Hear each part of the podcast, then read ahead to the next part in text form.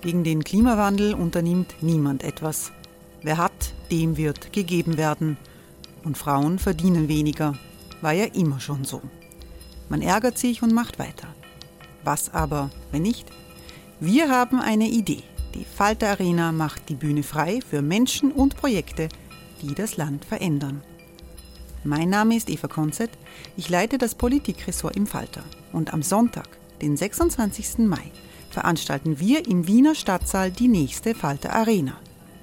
Mit dabei unter anderem der ehemalige Politiker und Neosänger Matthias Strolz, Theresa Imre von Markter, Sonja Jöchtel von Love Politics oder Kari Ochsner von Ochsner Wärmepumpen. Machen statt jammern. Wir schauen uns an, wie das funktionieren kann. Kommen auch Sie vorbei. Alle Informationen und Tickets finden Sie unter falter.at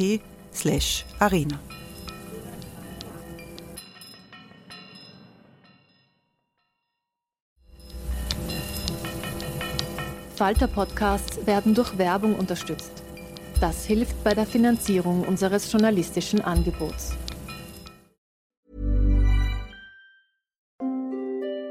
Hereinspaziert durch unser Burgtor. Ob Burgherr, Ritterin, Stallbursche oder Gauklerin. Die Burg Liechtenstein in Maria Enzersdorf bei Wien lädt zu Erkundungen ein und weckt bei Groß und Klein die Abenteuerlust. Erbaut im Jahr 1130 ist die Burg bis heute zu 60 Prozent im Originalzustand erhalten. Waffenkammer, Turmzimmer und Ritterstube. Die Stammburg der Fürstenfamilie von und zu Liechtenstein bietet Einblicke in das Leben im Mittelalter. Besuchen Sie uns jetzt in der Erlebniswelt Burg Liechtenstein. Jeden Sonntag mit eigener Kinderführung. www.burgliechtenstein.eu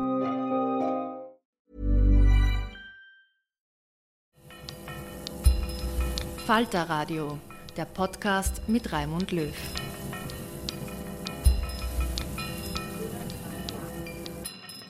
Sehr herzlich willkommen, meine Damen und Herren, im Falter Radio. In dieser Sendung hören Sie den berührenden Bericht der Weltbürgerin Hella Pick über den Kindertransport aus dem Wien der Nazis nach Großbritannien, der ihr als Elfjähriger das Leben gerettet hat. Und wie die junge Frau aus der österreichischen Flüchtlingsfamilie eine atemberaubende journalistische Karriere gemacht hat, oft als einzige Frau unter männlichen Kollegen. Die Journalistin hat aus Afrika, den USA und Osteuropa berichtet und sie ist immer wieder nach Österreich zurückgekehrt, wo sie von den Nazis als Kind vertrieben wurde. Ohne die Hilfsbereitschaft vieler Menschen in Großbritannien, die für den Lebensunterhalt des Kindes und des Teenagers aufgekommen sind, Schulen und Universitäten bezahlt haben, hätte sie und ihre ebenfalls geflüchtete Mutter nicht Fuß fassen können. Jahrzehnte war Hella Pick die wichtigste Auslandskorrespondentin des britischen Guardian. Sie interviewte Freiheitskämpfer und Diktatoren, Willy Brandt und John F. Kennedy. Ihre Berichte nach London als Afrika-Korrespondentin oder von den Vereinten Nationen in New York gab sie über das Telefon durch. Die Schreibmaschinen waren mechanisch, es gab kein Internet. Ella Picks Autobiografie trägt den Titel Unsichtbare Mauern. Der Journalist Günther Keindelsdorfer hat mit der 93-jährigen Hella Pick über ihr Buch und ihr Leben gesprochen. Als sie im März 1939 in London angekommen sind mit einem dieser sogenannten Kindertransporte, da hatten sie die Nummer 4672. Sie beschreiben das. Können Sie sich noch an diese Ankunft erinnern und mit welchen Gefühlen war diese Ankunft in London verbunden?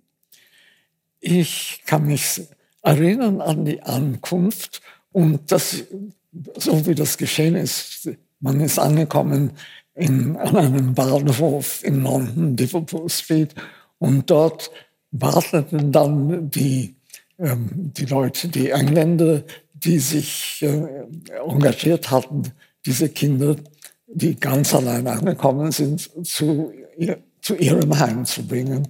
Und äh, also ich bin da mit den anderen Kindern, das kann ich mich noch erinnern, also dort genau in, ausgestiegen von der Bahn äh, in den Bahnhof in eine große Halle. Und dann hat man mich geführt äh, zu der Familie, wo ich dann gewohnt hatte. Und das einzige Wort, das ich kannte in Englisch, war Goodbye. Also ich wollte gleich, und ich, aber ich wollte bleiben, ich wollte nicht weg. Aber ich kam, und Sie haben diese Leute dann auch mit dem Wort Goodbye begrüßt. Ja, ja. genau. Das muss natürlich verwirrend gewesen sein. Aber ich habe dann scheinbar sehr schnell Englisch gelernt, denn die haben mich in eine Schule gleich gesteckt und nach ähm, zwei, drei Monaten, also kam, kam der Bericht von der Schule und da scheinbar war ich schon irgendwie, habe ich schon gut Englisch gesprochen. Also wenn man so jung ist, kann man sehr schnell Sprachen lernen. Sie waren elf und haben ja Ihre Mutter in Wien und ihre Großmutter in Prag äh, zurückgelassen. So Abschiedsschmerz, äh, Traurigkeit, Trauer über den Abschied von Österreich, hat es das gegeben oder ist man äh, als Kind, freut man sich da eher schon auf das spannende Neue, das auf einen zukommt? Wie war Schauen das in Sie, Ihrem Fall? Nein, Sie müssen sich erinnern, das war ja die Nazi-Zeit und ich habe das Glück gehabt, gerettet zu werden und nicht zurückzubleiben aber dass ich doch von meinen Wurzeln weggerissen wurde zu einem ganz jungen Alter, das kann man nie verlieren. Das, das ist etwas, das bei einem bleibt. Aber zu der Zeit, das Einzige, was ich wollte mehr als alles andere, ist, dass meine Mutter, meine, meine Eltern waren geschieden, dass meine Mutter doch auch noch nach England kommen wird.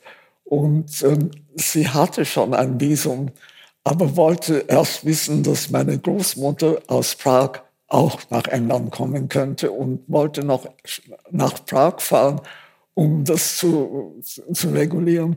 Und ich habe ich hab das gefunden, weil meine, meine Mutter hat das aufgehoben, dass ich Postkarten nach Wien geschickt habe. Tag für Tag, du musst kommen, ich befehle dir zu kommen. Und sie ist dann gekommen und ist nicht nach Prag gefahren. Und meine Großmutter ist dann ähm, sehr bösen Polen äh, umgebracht, gestorben, ja. ne? umgebracht äh, worden. Ja.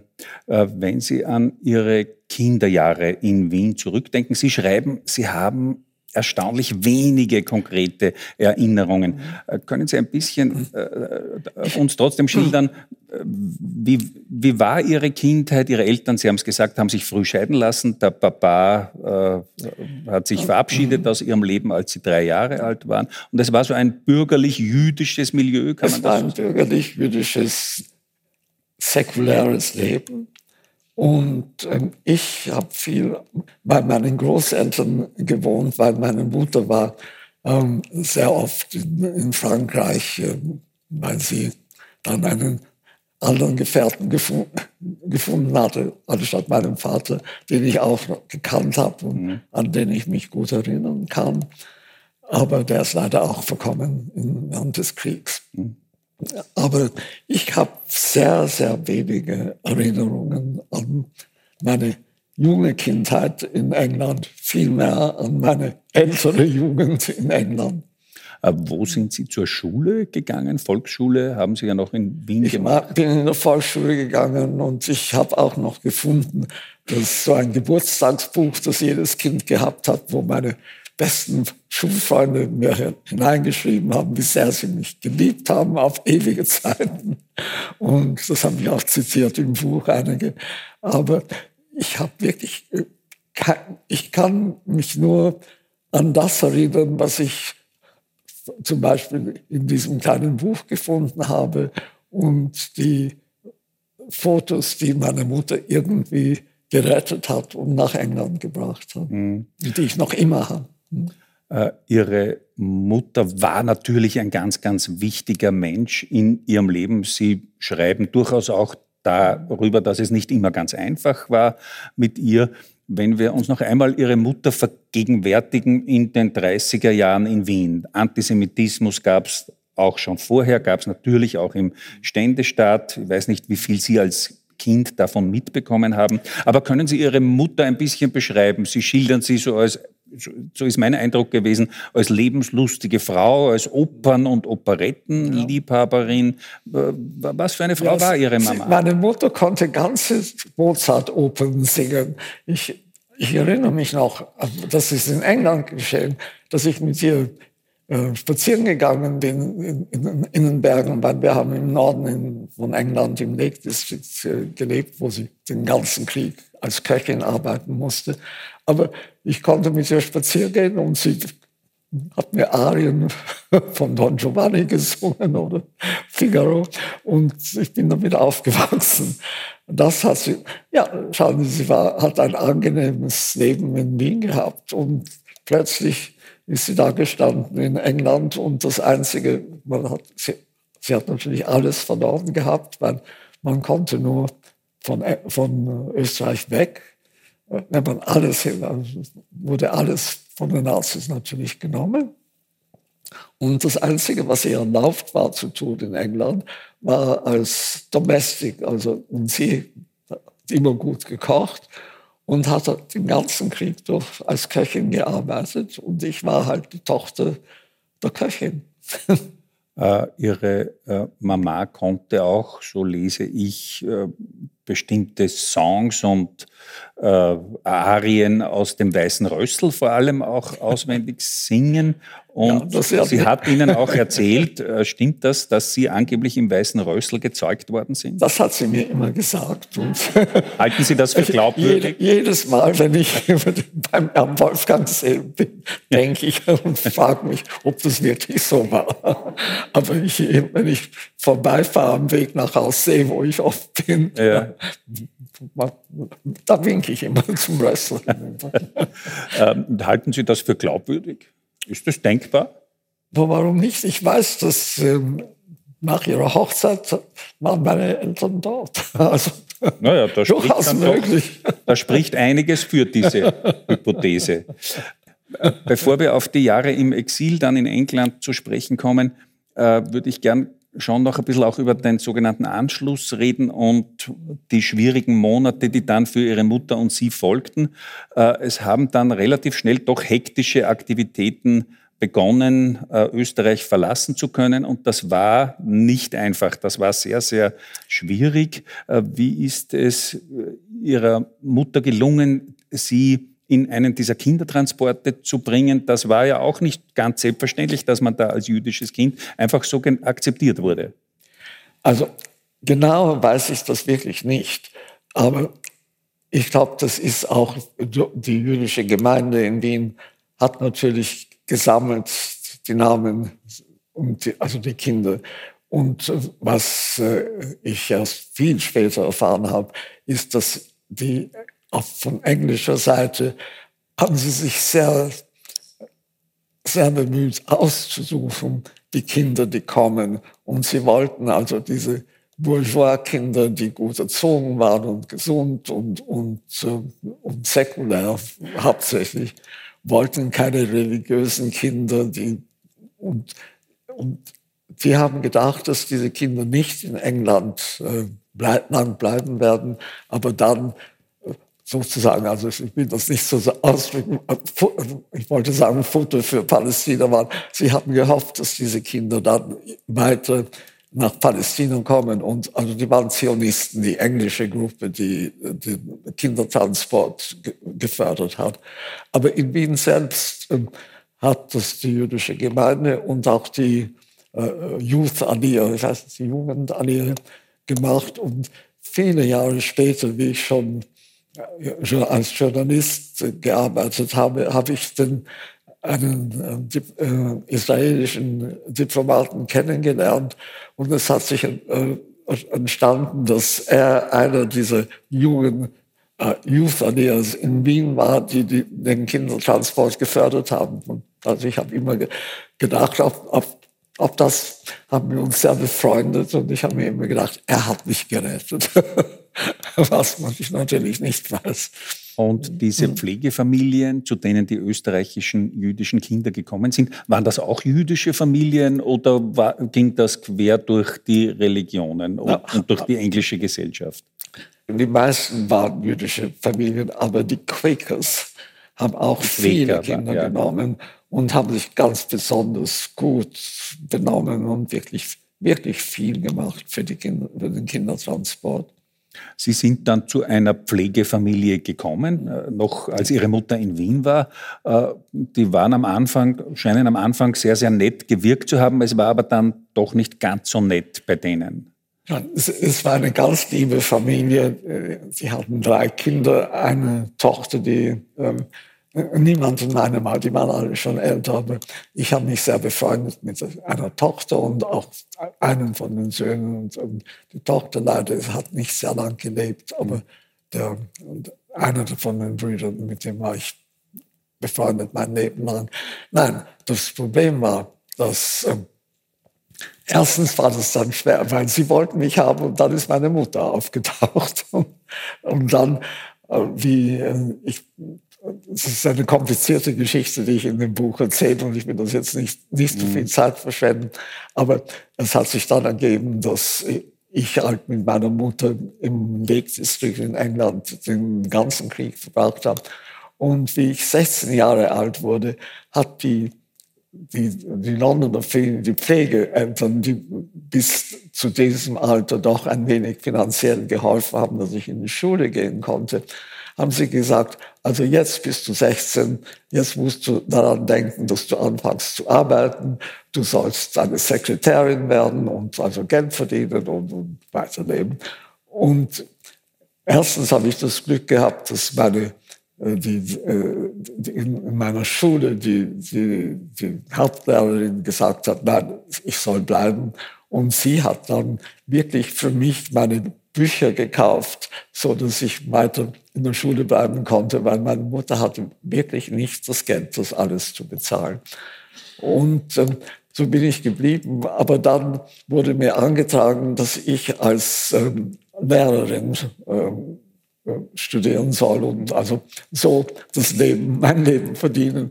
Und ich habe gesagt, nein, ich muss, in, ich, ich will unbedingt in eine, uh, studieren in einer Universität. Und mit Glück habe ich das dann noch geschafft, in die London School of Economics zu kommen. Und dann ist mein Leben weitergegangen. Äh, Sie waren eine exzellente Schülerin, offenbar äh, ganz, ganz begabt, hochbegabt. Äh, ich würde gern, bevor wir zur London School of Economics kommen, noch ganz kurz verweilen bei Ihren, bei den Kriegsjahren im Lake District.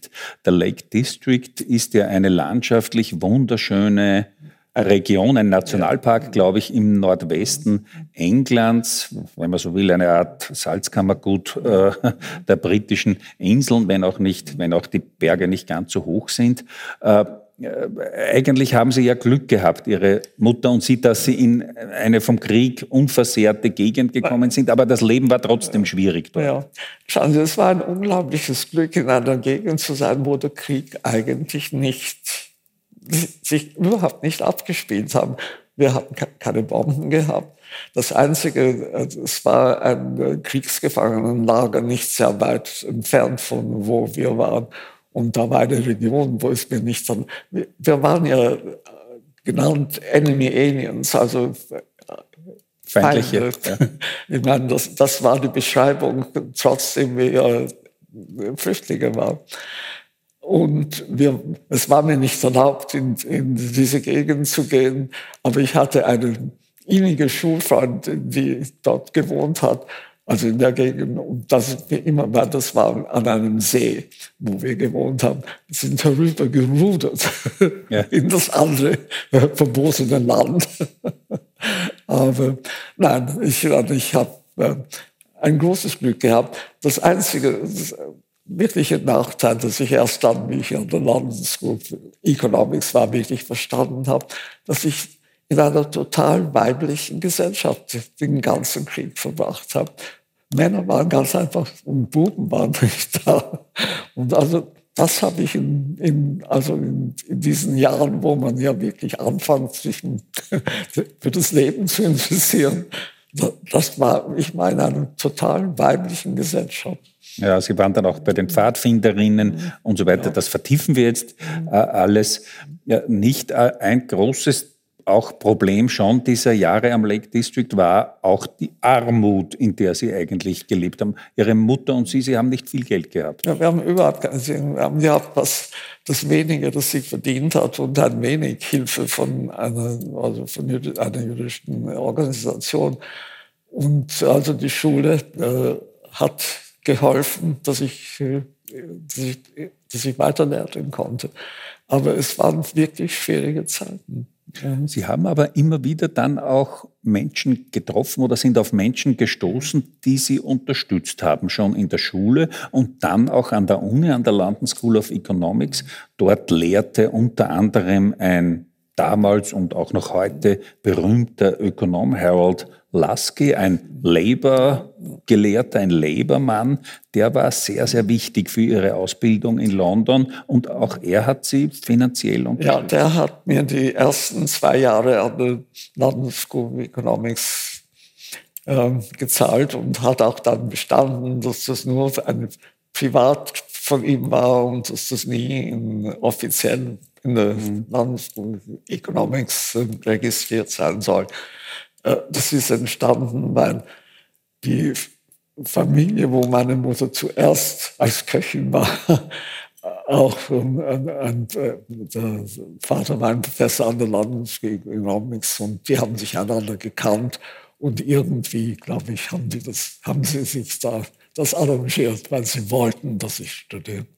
Äh, was war das Spannende an diesem Harold Lasky als Wissenschaftler und wie haben Sie als Frau, jetzt weiß ich auch gar nicht, wie viele Studentinnen es damals unmittelbar nach dem Krieg an der London School of Economics gegeben hat, wie war die Atmosphäre auch für eine Studentin an, an diesem Institut? Also das, das, erste Jahr war die London School of Economics noch in Cambridge, weil die waren evakuiert während des Kriegs nach Cambridge.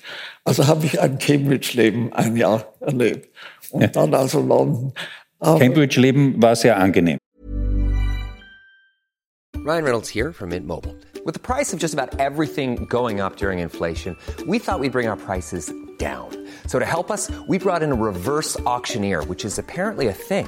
Mint Mobile unlimited premium wireless. Ready to get 30, 30, bit to get 30, bit to get 20, 20, 20, bit to get 20, 20, bit to get 15, 15, 15, 15 just 15 bucks a month. So, Give it a try at mintmobile.com/switch. slash $45 up front for 3 months plus taxes and fees. Promo rate for new customers for limited time. Unlimited more than 40 gigabytes per month slows. Full terms at mintmobile.com.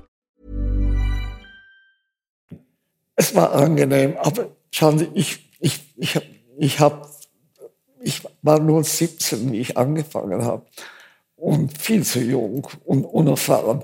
Und ich bin überzeugt, ich hätte eine viel lustigere Zeit gehabt, wenn ich ein bisschen älter gewesen wäre und ja. ein bisschen mehr erfahren gewesen wäre. Ja. Deswegen habe ich betont, dass ich von dieser weiblichen Gesellschaft mhm. plötzlich da jetzt in eine ganz andere Gesellschaft gekommen bin.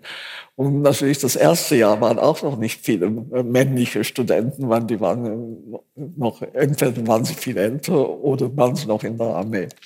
Und aber dann die zwei letzten Jahre, also die zwei weiteren Jahre, da, wie ich in London war, also da dann, dann hat das Leben angefangen. Äh, und äh, weiß nicht, ob man das so sagen kann. Die London School of Economics ist eines der renommiertesten wissenschaftlichen äh, Institutionen der Welt. Äh, wie war der wissenschaftliche Geist dort? Äh, Labour-Leute haben auch dort wichtige Funktionen inne gehabt. Was haben Sie dort gelernt, auch in Ihrer ökonomischen Ausbildung? Ich, ich, ich habe, ähm, also ja, Wirtschaft, ökonomisch habe ich auch gemacht, aber ich habe hauptsächlich Politik, politische mhm. Wissenschaft. Wissenschaften mhm. studiert und mhm. da hat halt angefangen mein Interesse an Weltergebnissen. War Politik, natürlich war Politik ein Thema zwischen Ihrer Mutter und Ihnen und auch in Ihrem Freundeskreis, Nona, Zweiter Weltkrieg, Kampf gegen Hitler. Aber Ihre, Ihr politisches Weltbild, Ihre politische Weltanschauung, wie gefestigt war die schon in Ihren Studierendenzeiten? Ich glaube schon immer. Ich, also ich würde sagen, sozialdemokratisch habe ich von Anfang an gedacht. Und Ihre Mama? Und weitergeblieben. Ja, Und die, die, die Mama war eher unpolitisch oder? Nein, die war auch sehr interessiert an die Politik. Ja, okay. Aber das war eigentlich schon als Teenager Ja. völlig klar. Ja. Also ich kann, kann nicht behaupten, dass ich in der Schule schon sehr interessiert war. Ja. Und während des Kriegs war ja Politik nicht so, wie wir sie heutzutage kennen. Mhm. Aber dann in der Nachkriegszeit, ja, dann war für mich Politik immer wichtig. Äh, Sie waren äh, dann auch begeistertes Mitglied, so schreiben Sie, der Fabian Society. Wissen vielleicht nicht alle, was das war oder ist. Das war auch so eine in, oder Das waren intellektuellen Link- Gruppe. Links sind Intellektuelle, ist eine Art, also Club, wenn Sie wollen, aber doch bedeutende Leute, die wirklich auch äh, viel dazu beigetragen haben, wie die, das, äh, das politische Denken an, an der linken, also nicht extrem linken, aber doch linken Seite der Politik sich entwickelt hat. Die waren sehr, alle sehr einflussreich zu der Zeit. Heutzutage also ist das fast vergessen. Ja, Sie haben dort auch ge- kennengelernt den älteren Milliband, also den Vater der Milliband-Brüder, deren einer ja eine Zeit Ja. lang auch Premierminister war in England, Ja. marxistischer Theoretiker gewesen, der Vater. Also schon spannende Leute, mit denen Sie da Umgang und, äh, gepflogen haben. mit den, also mit den Söhnen bin ich immer weiter befreundet. Ah ja, sehr. Und äh, äh, im Jahr 49 sind Sie dann zum ersten Mal nach Österreich zurückgekehrt. Es gab in der Immigrantenszene nat- auch einige Leute, die gesagt haben, sie setzen nie wieder einen Fuß auf deutschen oder österreichischen Boden. Das wäre für Sie nie eine Option gewesen. Nein, schauen Sie, ich habe das Glück gehabt, dass meine Mutter nicht zu der, einer gewissen Gruppe äh, gehört hat, die immer, immer gesagt hat, äh, Österreich ist so antisemitisch, ich kann nie wieder das Land betreten. Sie, ich bin überzeugt, wenn es ihr möglich gewesen wäre, sie wäre gern zurückgekommen nach Österreich. Und ähm, deswegen ich, bin ich nicht erwachsen mit äh, diesem Gedanken, dass Österreich so bösartig ist und, und, und dass der Antisemitismus so bedeutend war, dass man ganz einfach nicht hier sein kann. Aber am Anfang bin ich eigentlich als Tourist gekommen. Ich habe nicht das Gefühl gehabt, mein, dass ich von Österreich entwurzelt war. Das, dieses Gefühl war noch immer sehr, sehr stark. Meine, es ist immer geblieben, irgendwie, trotzdem jetzt so viel hier bin. Aber, aber dann lag es erst viel später, dass ich wieder angefangen habe, mich als Österreicherin zu fühlen. Was für eine Stadt war das Wien, das Sie 49 vorgefunden haben? Es war eigentlich das Wien des dritten Mannes. Äh, Ich habe einiges äh, auch gelesen und nachgelesen über diese Zeit, äh, auch unmittelbar nach 45. Äh, Angeblich hat es da eine Kindersterblichkeit wirklich gegeben, wie in einem heutigen Entwicklungsland. damals 50 Prozent Kindersterblichkeit, also ganz furchtbare Armut. Äh, Wie, wie war die Stadt 49 als Touristin, als die Sie gekommen sind? Ja, äh, ich war damals so kurz her und eigentlich, weil äh, meine Mutter hatte äh, Freunde, arische Freunde, äh, die ihr immer geholfen haben und die auch versucht haben, noch irgendetwas zu retten von ihren, was, ihren, ihren, von was sie gehabt hat. Man, Das wurde alles beschlagnahmt. Und meine Mutter wollte eigentlich nur irgendetwas noch haben, das ihr gehört hat. Und deswegen hat sie, hat sie mich gebeten, nach Wien zu kommen. Und ich war damals sehr kurz hier. Kann, kann mich eigentlich, ich glaube, ich habe mich nicht sehr viel umgeschaut und war natürlich erschrocken und bin dann sehr bald wieder zurückgekommen. Und dann erst später habe ich angefangen, Ferien in, wieder im Salzkammergut zu verbringen und, und wie ich dann angefangen habe, auch ein wenig Geld zu verdienen und bin dann immer wieder zurückgekommen. Und dann bin ich als Tourist zurückgekommen. Äh, Und haben Sie diese Freunde Ihrer Mutter gefunden im Jahr 49 und äh, haben die Sachen aufbewahren können? Waren Sie da erfolgreich in Ihrer Mission? Während, ich habe zwei, zwei kleine Bilder ja. gibt, also fast nichts. Es, mhm. es, wurde alles in Dorotheum versteigert. Mhm. Gut, jetzt äh, sind wir am Ende Ihres Studiums angelangt. Dann stellte sich die Frage, wie geht es beruflich weiter? Äh, Sie sind dann im Journalismus relativ schnell gelandet bei einer... Nicht so schnell. ja, ja, mit, über Umwege. Ja. Bitte. Nein, ich habe zwei, drei, drei, vier Jahre als ja, in Market Research, wie sagt man das auf Marktforschung. Marktforschung gearbeitet und zufällig in einem Unternehmen, das sich mit Afrika beschäftigt hat, so dass ich ein wenig über Afrika gewusst habe. Und dann, aber bei, während diesen, ein, diesen kurzen Jahren habe ich gelernt, dass ich eigentlich nicht sehr gern um neun Uhr in der Früh im Büro bin und dann um fünf Uhr weggehe. Ich wollte nicht dieses regelmäßige Leben haben und habe angefangen zu suchen, was ich sonst machen könnte. Und das waren ja natürlich Zeiten, wo wirklich viele Möglichkeiten da waren.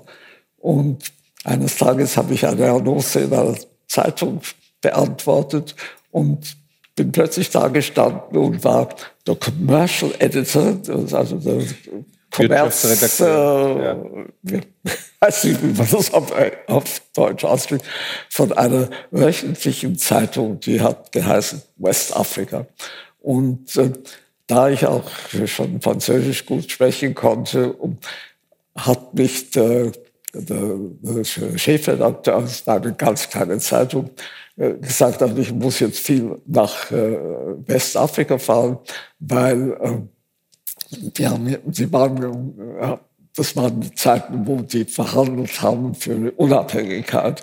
Und ich bin halt die Berichterstatterin geworden für viele von diesen Verhandlungen und bin, war dann viel in Westafrika, in den französischen und den britischen Ex-Kolonien und äh, habe halt gelernt, wie man ein Journalist ist und hatte das Glück oder das Unglück, die einzige, die einzige weibliche, die einzige Frau als Journalistin, die diese, diese Entwicklungen verfolgt hat.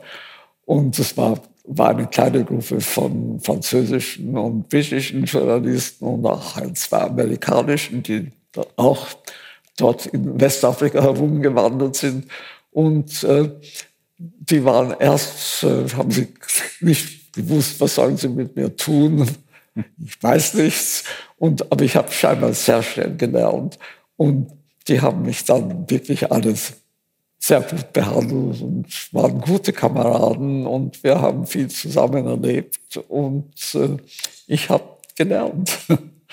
Schnell äh, scheinbar. Äh, Sie haben es gesagt, das war die Zeit, in der viele Länder Afrikas äh, die Unabhängigkeit äh, angestrebt haben. Es war das Zeitalter der Entkolonialisierung. Haben Sie mit dem sympathisiert damals? Ja, das, äh, da war der Zugang äh, war ganz, ganz leicht. Die, das, das waren wirklich sehr interessante äh, Leute, die, also die, die, die afrikanischen äh, äh, Politiker. Und die waren natürlich froh, wenn äh, britische oder französische Zeitungen über sie geschrieben haben und, und beschrieben haben, wie diese Verhandlungen, äh, was, was sie sich äh, erhofften. Und das war eine Zeit, wo sie alle sehr optimistisch waren, dass, äh, dass, dass diese neuen Länder, Nationen wirklich äh, sich gut entwickeln werden. Und sie haben, wurde enorm viel über Panafrikanismus äh, gesprochen und waren große Hoffnungen, dass das zu einer großen Zusammenarbeit kommen wird zwischen allen diesen neuen äh, Ankömmlingen in der Welt.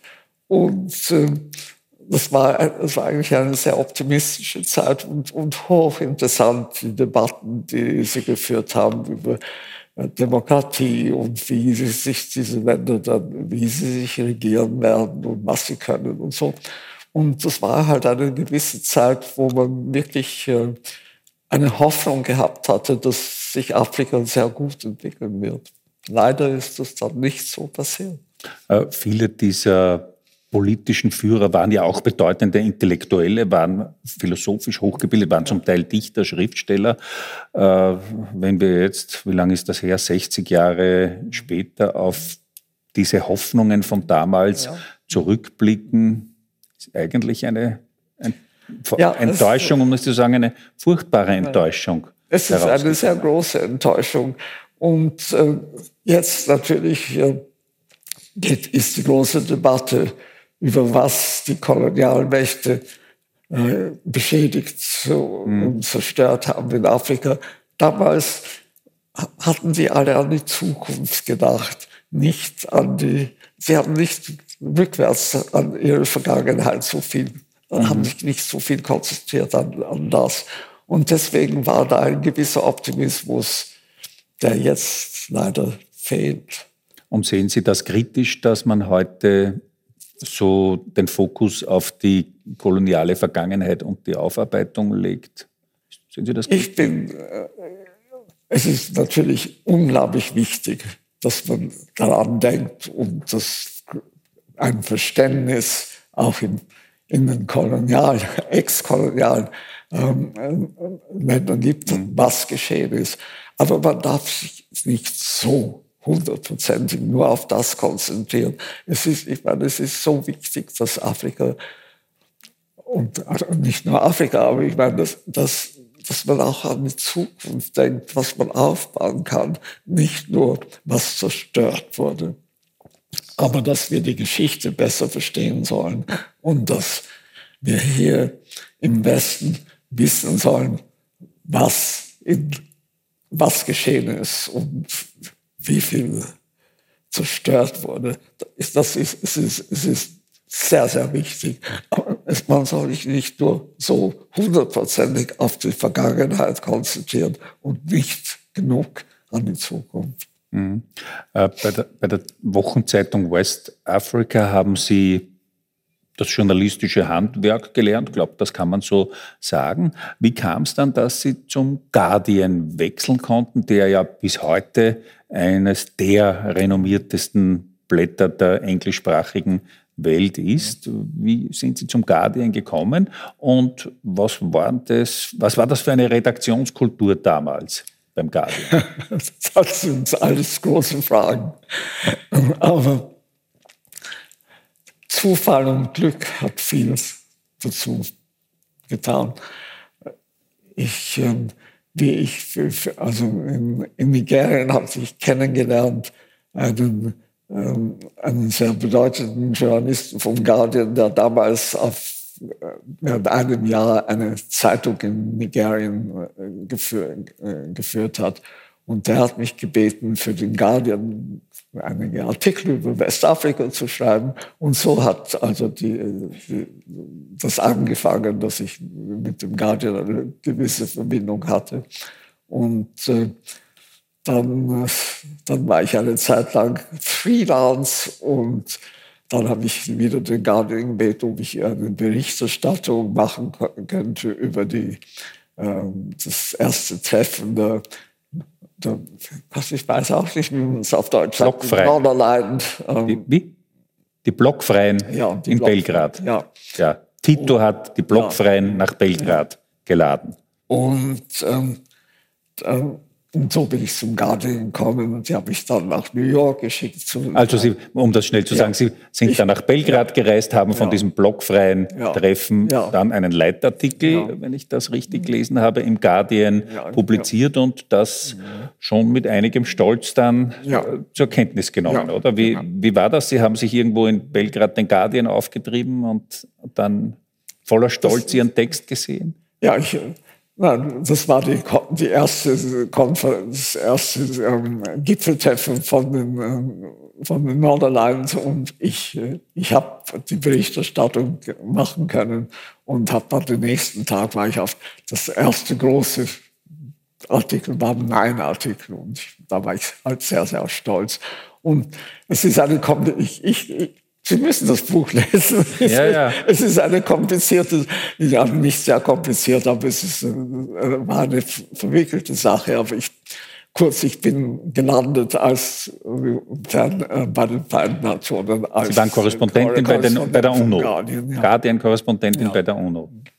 Und damals war das so, äh, wenn UNO-Vollversammlung war, ist man als Guardian-Korrespondentin gleich einmal ein paar Wochen nach New York gefahren auf Spesen und hat dort berichtet. Ja. Wäre ja heute so Ja. nicht mehr vorstellbar. Ja, immer die, immer die Herbstmonate, wo halt erst die Regierungschefs gekommen sind und dann die Außenminister und wo halt von, von Anfang September bis äh, Weihnachten das, äh, die Generalversammlung von den Vereinten Nationen da war. Und man konnte wirklich die ganze Weltpolitik von New York beschreiben.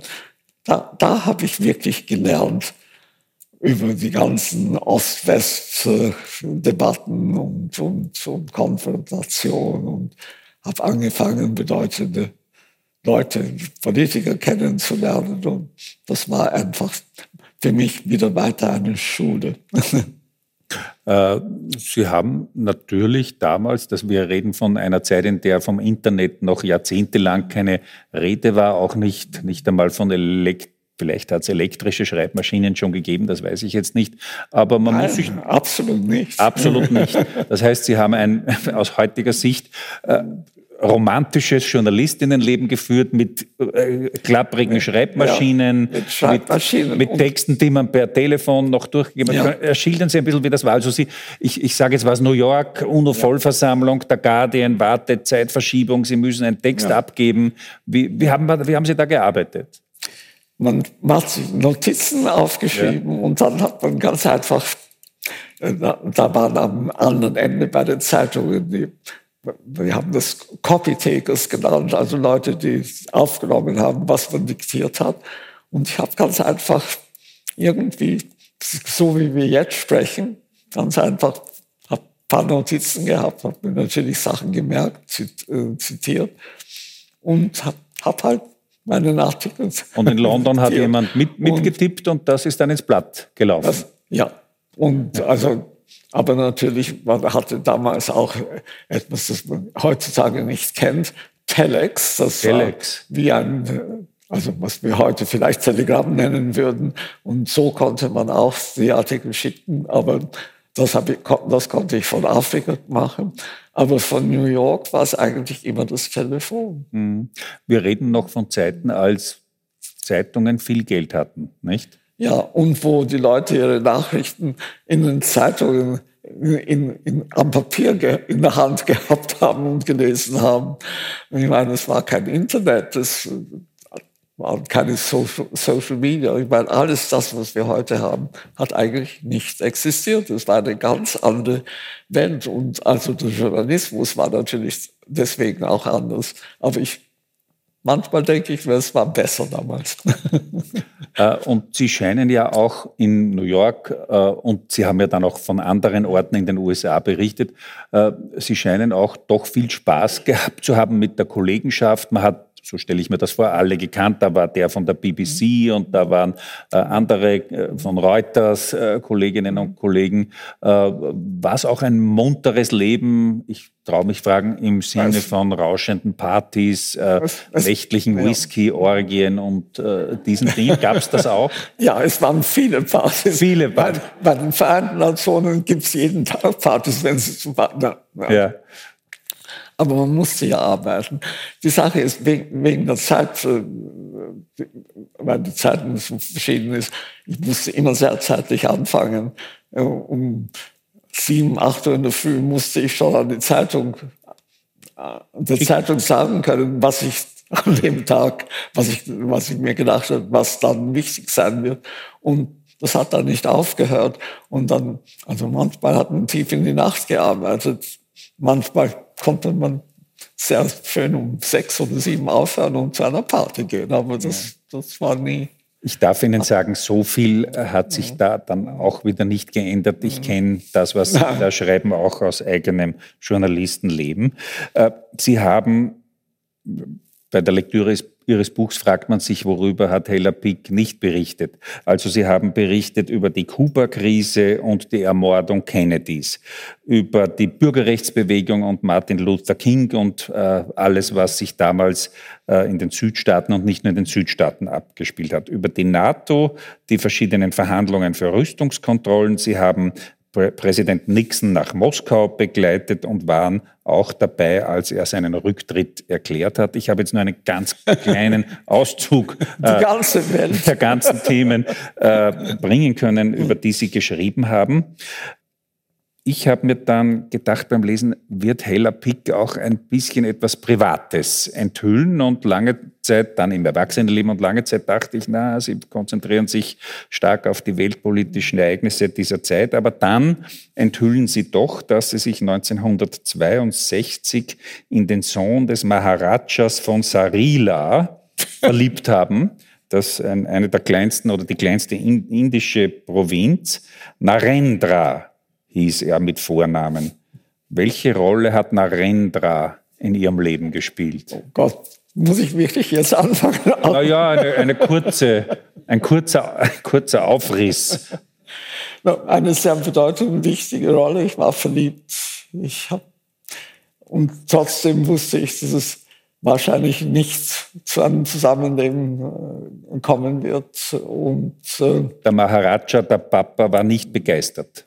Nein. Von Ihnen vielleicht schon, aber dass Sie seinen Sohn heiraten könnten, wäre das, eigentlich ausgeschlossen das war gewesen. Nicht, und also das hat äh, leider dann hat das zu nicht, also ich kann, ich kann nicht sagen, hat zu nichts geführt, aber es hat nicht zu dem geführt, was ich mir erhofft habe.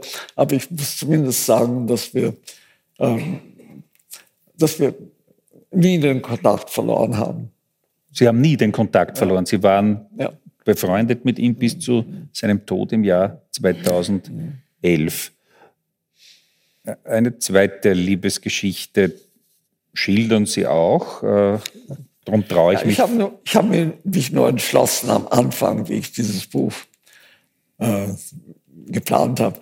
Ich kann nicht nur über meine, meine Arbeit, über mein Arbeitsleben schreiben, also zumindest über, als Erwachsene, nur nicht über was ich getan habe, sondern ich muss auch ein wenig Privates sagen. Aber hat mir halt zwei, zwei Kapitel habe ich dem gewidmet. Ja, ich, ich frage, wenn Sie schon drüber schreiben, frage ich auch zum Zweiten. Äh, eine auch große Liebe in Ihrem Leben, ich weiß nicht, ob das bekannt ist, war Ralf Dahndorf, der bedeutende Soziologe, FDP-Politiker, ein wirklicher liberaler, großer Denker und Analytiker, zehn Jahre lang auch Direktor der London School of Economics.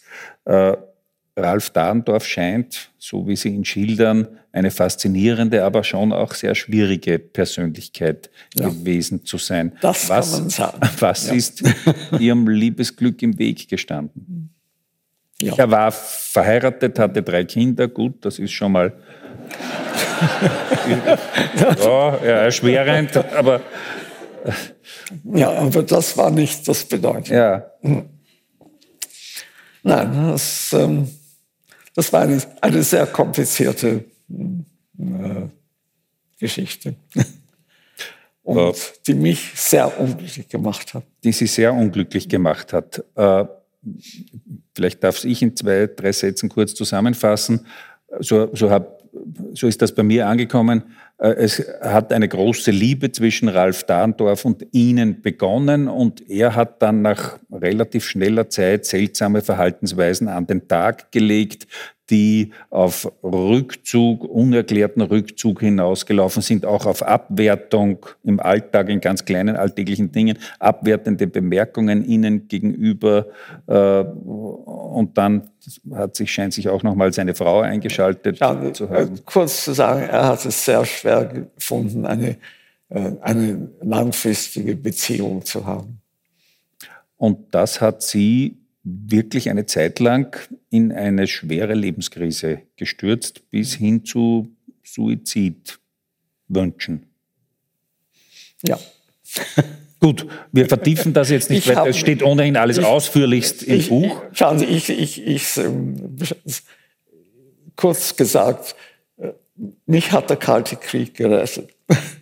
Das klingt vielleicht sehr dumm, aber ich war wirklich, ich war damals ähm, in, als Korrespondent in Washington vom Guardian, habe Washington verlassen, um, was ich damals gedacht habe, war wirklich eine, eine Beziehung, die dauern wird, bin ich zurückgekommen nach England, um mit Ralph Darnoff zusammen zu sein.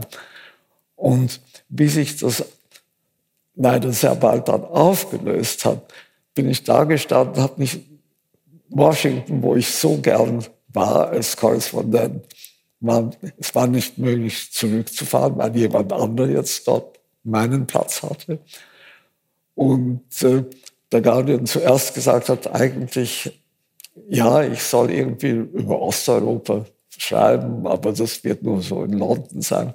Und dann plötzlich hat sich das geändert und ich wurde dann also äh, European Correspondent vom Guardian äh, und war, war, war habe in London gelebt, aber war hauptsächlich bin ich herumgereist in, im Ostblock und habe angefangen, wirklich mich tief zu interessieren und habe mich irgendwie gerettet mit der ja. Arbeit, die ich dann machen konnte und das große Interesse, das ich dann gehabt habe in all, allem, was die Leute, die ich kennengelernt habe und was ich gemacht habe. Äh, die Arbeit und die Beschäftigung mit den Gesellschaften Osteuropas, aber nicht nur Osteuropas, hat sie gerettet. Wie hat sich denn Ihre Beziehung zu Österreich, wir haben schon kurz gestreift, aber wie hat sich denn Ihre Beziehung zu Österreich entwickelt im Lauf der Jahrzehnte? Also 49 waren Sie nur kurz in Wien. Äh, ja, Österreich war dann in meinem Bereich sozusagen für, für, für Europa und ich bin war viel hier, habe also das war Kreisgezeit, wie ich angefangen habe hier zu bin. Und wir, ich war öfters hier und es war natürlich immer angenehm, in Wien zu landen, nach dem Ostblock unter ja. anderem. Und ich habe den Kreis gut kennengelernt und so manche andere und Hannes Androsch, mit dem ich immer gefreundet war und geblieben bin. Und äh, war dann halt öfters hier und habe mich wirklich angewöhnt, hier zu sein. Und so hat wirklich mein zu, echtes Zurückkommen zu ähm, Österreich angefangen. Wie haben Sie den Aufstieg der, wie nennen wir es, populistischen Rechten, der äh, radikalen Rechten, den Aufstieg Jörg Haiders und später anderer Politiker und weniger Politikerinnen der FPÖ äh, erlebt? Wie, äh, und wie analysieren Sie das, dass es eine Partei gibt, jetzt seit Haider, seit 86, 87, die es immer wieder schafft, 20, 25, 27 Prozent mhm. zu erringen bei Wahlen, dann immer untergeht in kriminellen Machinationen und dann ist zwei, drei Jahre, äh, sind die Umfragen ein bisschen schlechter und dann ist es wieder so wie heute, dass die wieder bei 25 Prozent liegen. Wie erklären Sie sich das? Gibt es doch einen autoritären, ein autoritäres Fundament in der österreichischen Wählerbasis, das einfach nicht Na, wegzukriegen sicher. ist? Na, mit Haider war der Antisemitismus noch verbunden und die Vergangenheit. Jetzt kommt natürlich dazu die ganze Frage der Flüchtlinge und der Immigration. Das ist also sozusagen, hat das Ganze. Mit dem ist der Haider auch schon hausieren gegangen. Also mit äh, Jugoslawienkriege, Flüchtlinge. Aber so. es war damals nicht so. Ja. Da, da war der, der antisemitische Seite noch auch viel prominenter als auch in der Waldheim. Hoffentlich. In der Waldheim-Diskussion auch Waldheim noch natürlich. Diskussion. Ja. ja. eine kleine Anekdote über Haider. Wie er eingetreten ist in die Regierung. Mit Schüssel. Ja, mit Schüssel. Gerade vor, also einige Monate vorher, es wurde mir vorgeschlagen, ein Buch zu schreiben über die Zukunft der Monarchie im Rahmen der Europäischen Union. Der und, britischen Monarchie. Nein, der, überhaupt der Monarchie. In, Haben in Monarchien Europa. noch eine ja, Zukunft? Das war eine Idee von einem deutschen Verlag. Gut. Also es war wirklich. Äh, und angefangen habe ich, also wenn ich mit, ähm, mit England anfangen kann, ob ich irgendeinen Zugang habe, dass man das wirklich ansprechen kann mit dem Königshaus. Und dann wurde mir vorgeschlagen, also ich soll äh, mit dem Prinz Charles, wenn er jetzt, sich jetzt gezeigt hat, also jetzt der König, dass ich mitgehen kann und also nur also zuschauen kann, wie er Besuche gemacht hat. Und dann hätte er einen offiziellen Besuch nach Österreich machen sollen. Der Charles hätte Der Charles. Und man hat mir vorgeschlagen, dass ich darf mit ihm nach Wien fliegen und im Flugzeug können wir dann wirklich diese Frage ansprechen, ob man so ein Buch schreiben kann und zu sehen, ob er sich interessiert für die Idee. Und äh, also das war, hat mich natürlich sehr gefreut. Und dann wurde der Heide in die Regierung genommen, Sanktionen gegen Österreich, kein kein Besuch von Prinz Charles. Charles hat abgesagt. Und mein, das Buch ist gestorben. also dann haben wir alle entschieden, dass so ein Buch wird nie, zu nichts führen. aber, aber äh, das, also der, die Zuwanderungsfrage, Migrationsfrage, so Ihre Analyse ist ein Movens, dass die Rechten immer stark hält seit längerem. Man wird sie nicht los. Also der Populismus, es ist ja nicht nur in Österreich, aber in Österreich ist es halt sehr die ganze Zeit produziert und ähm, haben eigentlich, äh, es geht nicht weg. Mhm. Äh, wie, wie, man es wegbringen wird, kann. Äh, wird ja oft angesprochen. Ja, man kann Länder nie eins zu eins vergleichen, aber natürlich ein Populismusproblem gibt es auch in Großbritannien. Der Brexit äh, ist sicher populistischen Kampagnen, nationalistischen Kampagnen zu verdanken. Haben Sie sehr gelitten äh, in den Zeiten der Brexit-Diskussionen, in den Zeiten der Brexit-Abstimmungen äh, und der Verwicklungen und Verwerfungen, die ja bis heute anhalten. Was bedeutet der Brexit? Ich muss sagen, es ist nicht dasselbe Populismus. Nein, nein, sage ich, es ist ein anderer. es ist ein anderer.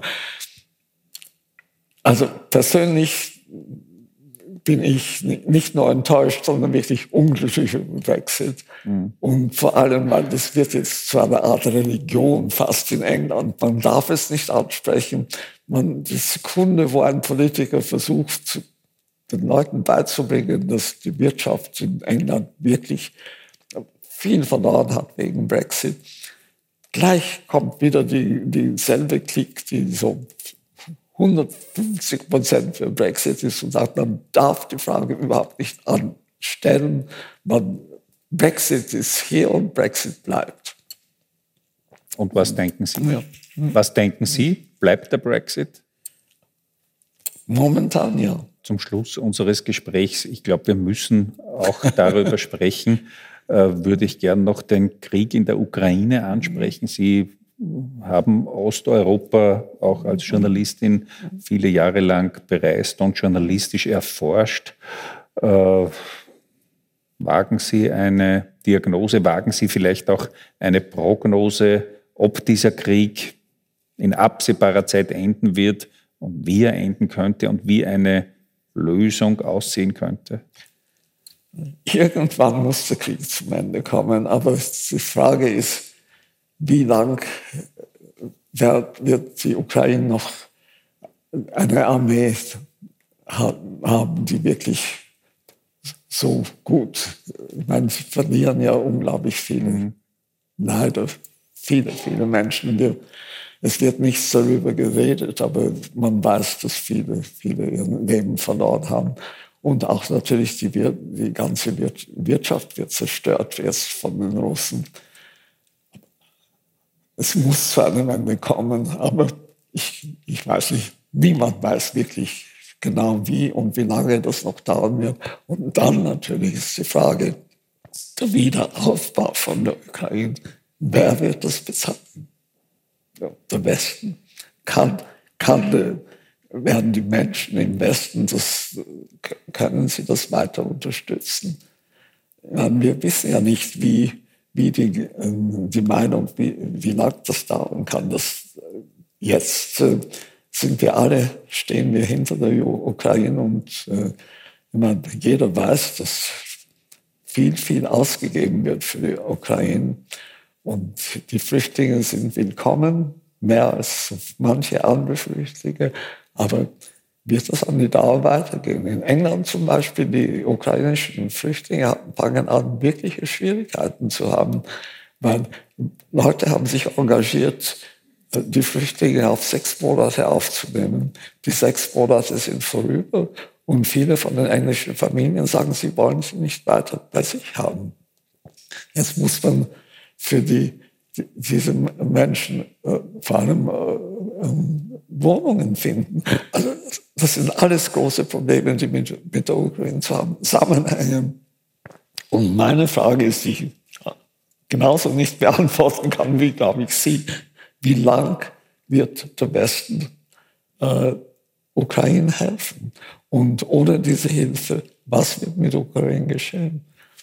Eine große Frage natürlich ist, wie lange wird Putin da sein und was wird er tun? Ich meine, das einzige Positive, also wenn man das positiv sagen und äh, beschreiben kann, ist, dass es jetzt ganz klar ist, dass äh, China äh, dem Putin klar gemacht hat, dass er aufhören muss, mit der Atomwaffe zu, zu drohen.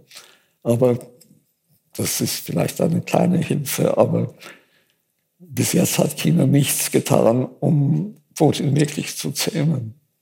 Sie haben viele weltpolitische Krisen miterlebt, beobachtet, analysiert, journalistisch begleitet. Würden Sie sagen, dass die Zeit, in der wir jetzt leben, eine Abfolge von doch eine schwere Wirtschaftskrise vor einigen Jahren, die Corona-Pandemie, jetzt der Krieg in der Ukraine mit allen wirtschaftlichen Folgewirkungen. Würden Sie sagen, dass das eine der schwereren Krisen nach 1945 war? Würden Sie sagen, es ist eigentlich die schwerste Krise sogar seit dieser Zeit? Würden Sie so weit gehen? Wo würden Sie es einordnen, ja, das, was wir jetzt ich, gerade ich, erleben? Ich, ich, ich, ich glaube, Sie haben recht, es ist also die schwerste. Im Kalten Krieg. Es ist die Der Kalte Krieg war noch berechenbar. Die jetzige Situation ist nicht berechenbar. Ich glaube, es ist, ob es die schwerste ist, aber es ist eine fürchterlich schwere Krise. Es ist ernst. Ja, es ist sehr ernst. Äh, Hella Pick, mhm. ganz zum Schluss würde ich Sie gern fragen, äh, auch darüber schreiben Sie in Ihrem Buch, Sie haben im Jahr 2019 einen schweren Unfall erlitten sind beim Besuch bei einer Freundin rücklings eine Stiege hinuntergefallen und haben sich wirklich schwer verletzt. Mehrere Rippen gebrochen, das Becken und auch den Hals gebrochen. Schreiben Sie, zwei oder drei Tage schwebte ich zwischen Leben und Tod. Das war vor knapp drei Jahren. Wie haben Sie es geschafft, heute wieder so inspiriert und inspirierend dazusitzen, wie wir sie heute erleben. Ich, ich glaube, ich werde sagen, ich habe wieder Glück gehabt. und gute Ärzte und. Gute Ärzte und gute Freunde. Die sind sehr wichtig. Gute Freunde sind sehr, sehr wichtig. Unseren Unter anderem gute Freunde in diesem Land.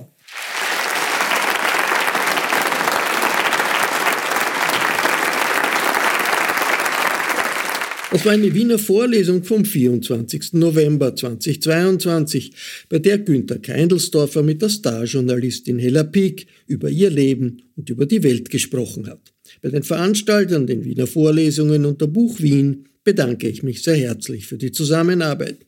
Hella Picks Autobiografie trägt den Titel Unsichtbare Mauern. Das Buch können Sie im Falter Buchversand bestellen. Ich verabschiede mich von allen, die uns auf UKW zuhören. Interviews mit Zeitzeugen lesen Sie regelmäßig im Falter. Ein Abonnement des Falter kann ich nur empfehlen. Sollten Sie bereits Falter-Abonnent sein, dann brauchen Sie vielleicht noch Geschenke für Freunde und Verwandte. Geschenksabos bestellen Sie am besten im Internet unter der Adresse faltershop.at slash Weihnachtsabos. Alle sonstigen Informationen gibt es unter der Internetadresse abo.falter.at. Ursula Winterauer hat die Signation gestaltet. Philipp Dietrich betreut die Audiotechnik im Falter. Ich verabschiede mich bis zur nächsten Folge.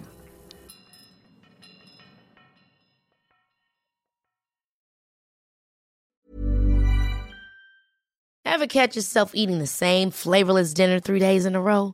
Dreaming of something better? Well, HelloFresh is your guilt-free dream come true, baby. It's me, Kiki Palmer. Let's wake up those taste buds with hot, juicy pecan-crusted chicken or garlic butter shrimp scampi. Mm. Hello Fresh. Stop dreaming of all the delicious possibilities and dig in at HelloFresh.com. Let's get this dinner party started. Even when we're on a budget, we still deserve nice things. Quince is a place to scoop up stunning high-end goods for 50 to 80% less than similar brands. They have buttery soft cashmere sweaters starting at $50, luxurious Italian leather bags, and so much more. Plus, Quince only works with factories that use safe, ethical, and responsible manufacturing. Get the high-end goods you'll love without the high price tag with Quince. Go to quince.com/style for free shipping and 365-day returns.